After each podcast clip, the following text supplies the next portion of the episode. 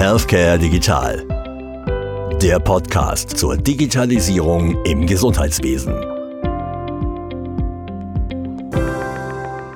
Herzlich willkommen zur dritten Folge unseres Podcasts Healthcare Digital. Schön, dass Sie wieder dabei sind. Heute werden wir über die elektronische Patientenakte sprechen, über Gesundheitsdaten und über das E-Rezept.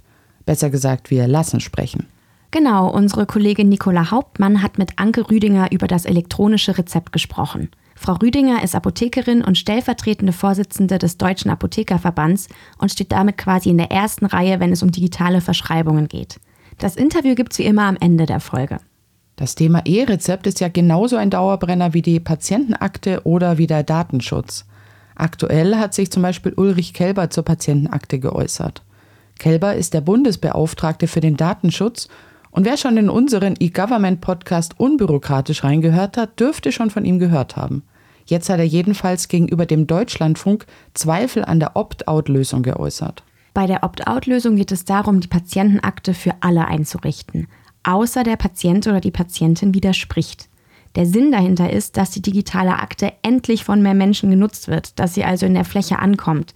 Bisher wird sie ja nur auf freiwilliger Basis eingerichtet. Und klar, genau hier würde die Opt-out-Lösung den entscheidenden Unterschied machen. Dann würden alle Patienten ihre Akte bekommen, auch die, die sich bisher nicht damit beschäftigt haben und deshalb keine Akte haben einrichten lassen. Momentan liegen wir bei etwa einem Prozent der gesetzlichen Versicherten, die eine solche Akte haben. Die Bundesregierung strebt aber einen Wert von etwa 80 Prozent an. Und das soll erreicht werden durch die EPA mit Widerspruchsmöglichkeit. Aber genau das kritisiert Kälber. Und als Datenschutzbeauftragter weist er natürlich auf offene Fragen hin. Das ist ja auch sein Job. Er sagt zum Beispiel, dass unklar sei, wer bestimmte Daten einpflegt und wie man diese Daten sperren kann. Und es sei auch unklar, ob Daten aus psychotherapeutischen Behandlungen einfließen. Für Kelber ist die Widerspruchslösung, die mit Opt-out jetzt gerade diskutiert wird, ein Zeichen des Misstrauens, und zwar gegenüber den Patientinnen und den Patienten, weil man sie quasi zu ihrem Glück zwinge und das, obwohl die EPA in der aktuellen Form kaum einen Nutzen habe. Die Bundesregierung sieht das anders. Sie betonte kürzlich in einer Antwort an die Linksfraktion, dass auch bei Opt-out der Fokus erstens auf Integrität, zweitens auf Vertraulichkeit und drittens auf Verfügbarkeit liege. Und dass das automatische Anlegen der EPA die gleichberechtigte Teilhabe ermögliche. Das ist ja auch klar. Durch Opt-out bekommen alle Versicherten die Möglichkeit, die EPA zu nutzen, und zwar ohne sich groß drum kümmern zu müssen. Aber so müssen sie sich eben um einen Widerspruch kümmern. Und hier sollte eben auch an die Teilhabe gedacht werden. Die Bundesregierung schreibt dazu, dass so ein Widerspruch möglichst aufwandsarm und barrierefrei ablaufen soll. Wie das Verfahren dann genau aussieht, steht noch nicht fest. Die genaue Ausgestaltung liegt bei den Krankenkassen. Zusammenfassend lässt sich also sagen, es wird Zeit, dass die EPA kommt. An der Umsetzung muss allerdings noch gefeilt werden. Ein anderes Vorhaben, bei dem es nicht ganz so turbulent zugeht, das jetzt aber trotzdem für Diskussionen sorgt, ist das Gesundheitsdatennutzungsgesetz, kurz GDNG. Das soll künftig dafür sorgen, dass Gesundheitsdaten für gemeinwohlorientierte Zwecke nutzbar sind. Und wenn es um so sensible Daten geht, wundert es natürlich wenig, dass es auch hier kritische Stimmen gibt. Und nachdem letzte Woche bereits die Anhörung zum Entwurf des Digitalgesetzes stattfand, haben die Verbände jetzt auch Stellung zum GDNG bezogen. Und zumindest in einem waren sich alle einig. Die Nutzung von Gesundheitsdaten muss gesetzlich geregelt werden. Die Deutsche Krankenhausgesellschaft DKG spricht sich deshalb für die Nutzung der vorhandenen Daten für die Versorgung aus. Und auch der Präsident der Bundesärztekammer, Dr. Klaus Reinhardt, begrüßt den Schritt des BMG. Er merkt jedoch auch an, dass das System für alle, die an der Versorgung beteiligt sind, praktikabel bleiben muss. Die Krankenkassenverbände hingegen begrüßen nicht nur die Intention des Gesetzes, sie stimmen sogar den vorgeschlagenen Regeln zu. Dabei findet besonders eine großen Zuspruch. So erklärt Ulrike Elsner, Vorstandsvorsitzende des Verbandes der Ersatzkassen, sehr gut ist, dass die Kranken- und Pflegekassen nun endlich mehr Möglichkeiten erhalten, Gesundheitsdaten für die gezielte Beratung ihrer Versicherten zu verwenden. Für die Versicherten heißt das, dass sie durch ihre Krankenkassen über besondere Versorgungsangebote informiert oder auf Präventionsangebote hingewiesen werden können. Genau, doch gerade die Vertreter der Ärzte zeigen sich von dem Vorhaben nicht so überzeugt. Professor Dr. Henriette Neumeier, stellvertretende Vorstandsvorsitzende der DKG, begründete die Ablehnung folgendermaßen.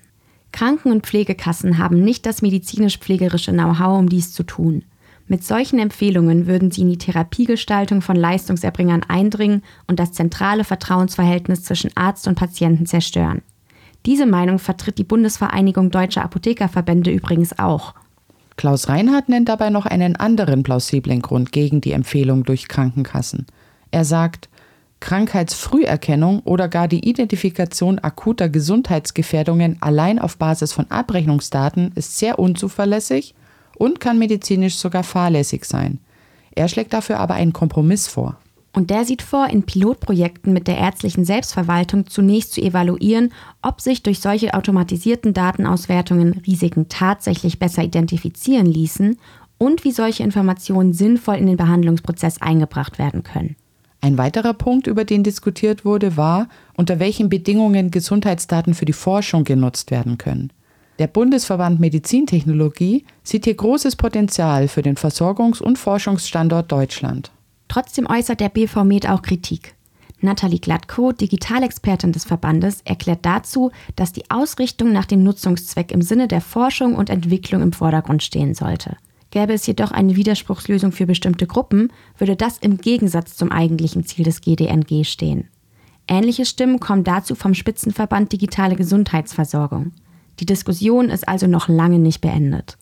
Jetzt hören wir aber erstmal, was Anke Rüdinger zu den aktuellen Digitalthemen sagt. Sie ist Diplompharmazeutin, Apothekerin, Mitglied im Vorstand der ABDA und stellvertretende Vorstandsvorsitzende des Deutschen Apothekerverbands. Sie berichtet von ihren Erfahrungen mit dem elektronischen Rezept und geht auch auf die Rolle der Apotheken in einer vernetzten Gesundheitsversorgung ein.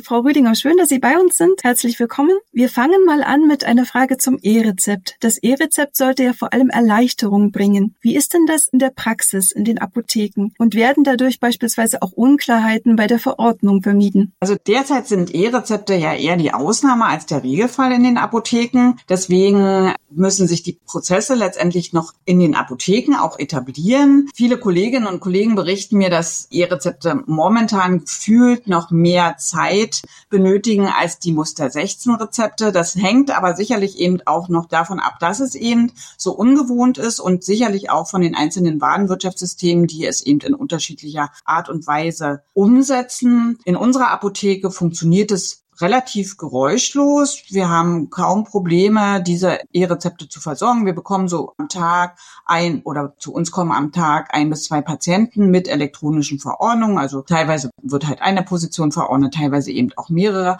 Also bei uns ist das schon relativ gut etabliert und ich denke, dass die Apothekerschaft mit der Zeit, also man merkt ja jetzt, dass deutlich mehr elektronische Verordnungen in die Apotheken kommen, gerade auch seit dieser Transportweg über die EGK möglich ist, dass die Apotheken das eben jetzt auch auch erlernen und in die Prozesse mit integrieren. Und insofern denke ich, dass es langfristig, oder davon bin ich sogar überzeugt, dass es langfristig halt eine Erleichterung in den Apotheken bringen wird, weil eben das Einlesen der Rezepte halt wegfällt. Daten werden eben direkt vom Server geholt. Es wird also auch keine Lesefehler mehr geben. Und wir gehen auch davon aus, das ist die Erwartung der ApothekerInnen, dass es tatsächlich auch keine unklaren und falsch ausgestellten Rezepte mehr geben wird, sondern dass Praxissoftware-Systeme eben auch so so entwickelt werden, dass die Eheverordnungen eben tatsächlich auch so auf den Server gestellt werden, dass es keine Rückfragen mehr geben muss. Beim Einlösen des Rezepts wird ja oft gefragt, ähm, welche zusätzlichen Medikamente eventuell der Patient oder die Patientin noch einnimmt. Wie ändert sich denn das? Auf welche Informationen haben Sie denn jetzt mit dem E-Rezept Zugriff und hilft Ihnen das bei der Beratung? Also letztendlich ändert sich momentan mit den elektronischen Verordnungen für uns erstmal nichts. Wir haben halt, egal auf welchem Weg, quasi der Schlüssel für das E-Rezept zu uns in die Apotheke kommt, den Zugriff auf die entsprechenden Verordnungen. Das heißt, es ist vom Prinzip her genau das gleiche, als ob ein Patient uns eben ein oder mehrere rosa Rezepte vorlegt. Wir haben also Zugriff auf die verordneten Medikamente und gucken dort auf Plausibilität der Verordnung hinsichtlich Geschlecht und Alter zum Beispiel oder ob es Wechselwirkungen zwischen den verordneten Medikamenten gibt. Wenn der Patient bei uns in der Apotheke Stammkunde ist, dann speichern wir ja in unserem System sämtliche Arzneimittel, die er bei uns als Verordnung oder eben auch in der Selbstmedikation erworben hat. Dann haben wir natürlich Zugriff auf sehr viel mehr Informationen und können sehr viel besser informieren. Und wenn dann die Medikationshistorie, das soll ja die erste Anwendung in der EPA werden, dann stehen uns nochmal mehr Informationen zur Verfügung, weil dann haben wir eben auch Zugriff auf Arzneimittel, die der Patient gegebenenfalls in einer anderen Apotheke erworben hat. Wenn wir beim Medikationsmanagement mal bleiben, die Bundesvereinigung Deutscher Apothekerverbände hat ja auch Stellung bezogen zum Entwurf des Digitalgesetzes. Und darin wird auch grundsätzlich begrüßt, dass medikationsspezifische Daten in der EPA interoperabel zur Verfügung gestellt werden sollen. Es heißt aber auch, dass eine einfache oder eine bloße Sammlung von Verordnungs- und Dispensierdaten noch nicht mit einem Medikationsplan gleichzusetzen sei. Können Sie das kurz erläutern und wie wäre das im Idealfall? Ja, also das ist tatsächlich so. Das ist ein Anfang, äh, auch ein sehr löblicher Anfang, der uns schon weiterhilft. Aber es sind dann eben nur die verordneten Arzneimittel und die abgegebenen Arzneimittel aufgeführt, ohne Einnahmehinweise, ohne Dosierungsangaben. Und es fehlt uns natürlich auch die Informationen über Arzneimittel, die in der Selbstmedikation angewendet werden, über Nahrungsergänzungsmittel und auch über Medizinprodukte, die der Patient anwendet. Also es ist schon mal ein löblicher Anfang, aber um wirklich komplett und optimal beraten zu können, brauchen wir deutlich mehr Informationen. Wie kommen denn die Informationen zur Selbstmedikamentation in die Akte?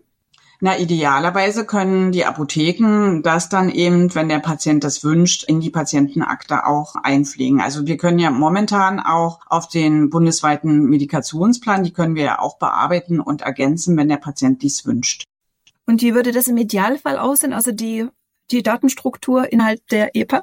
Im Idealfall sollte sich diese Datenstruktur halt an dem bundesweiten Medikationsplan orientieren, den es ja schon gibt. Seit dem 1. Oktober 2016 haben ja gesetzlich krankenversicherte PatientInnen, die mindestens drei systemisch wirkende Medikamente dauerhaft verordnet bekommen, einen Anspruch auf diesen Medikationsplan. Und dieser sollte auch regelmäßig aktualisiert werden, sowohl in den Arztpraxen als auch in den Apotheken. In der Praxis wird dies leider noch nicht flächendeckend umgesetzt, aber die Struktur an sich von diesem bundesweiten Medikationsplan ist in den Gremien der beteiligten Leistungserbringer, also Ärzte, Apotheker, abgestimmt und in meinen Augen auch sinnvoll und sollte eben auch dann in der EPA angewendet werden. Also wir haben hier eben das Arzneimittel selber, die Stärke, die Anwendungsform, die Dosierung, die Anwendungshinweise und idealerweise sogar die Indikation. Also warum soll dieses Arzneimittel angewendet werden? Also wenn wir uns in der EPA dann eben an diesem bundeseinheitlichen Medikation Medikationsplan orientieren, dann wäre das für die Apotheke sehr hilfreich und natürlich, und das sollte ja immer im Vordergrund stehen, erhöht das die Arzneimitteltherapiesicherheit und damit eben die Versorgung der Patienten. Mhm. Also dazu gibt es demnach schon sehr klare Vorgaben. Jetzt enthält der Gesetzesentwurf aber auch noch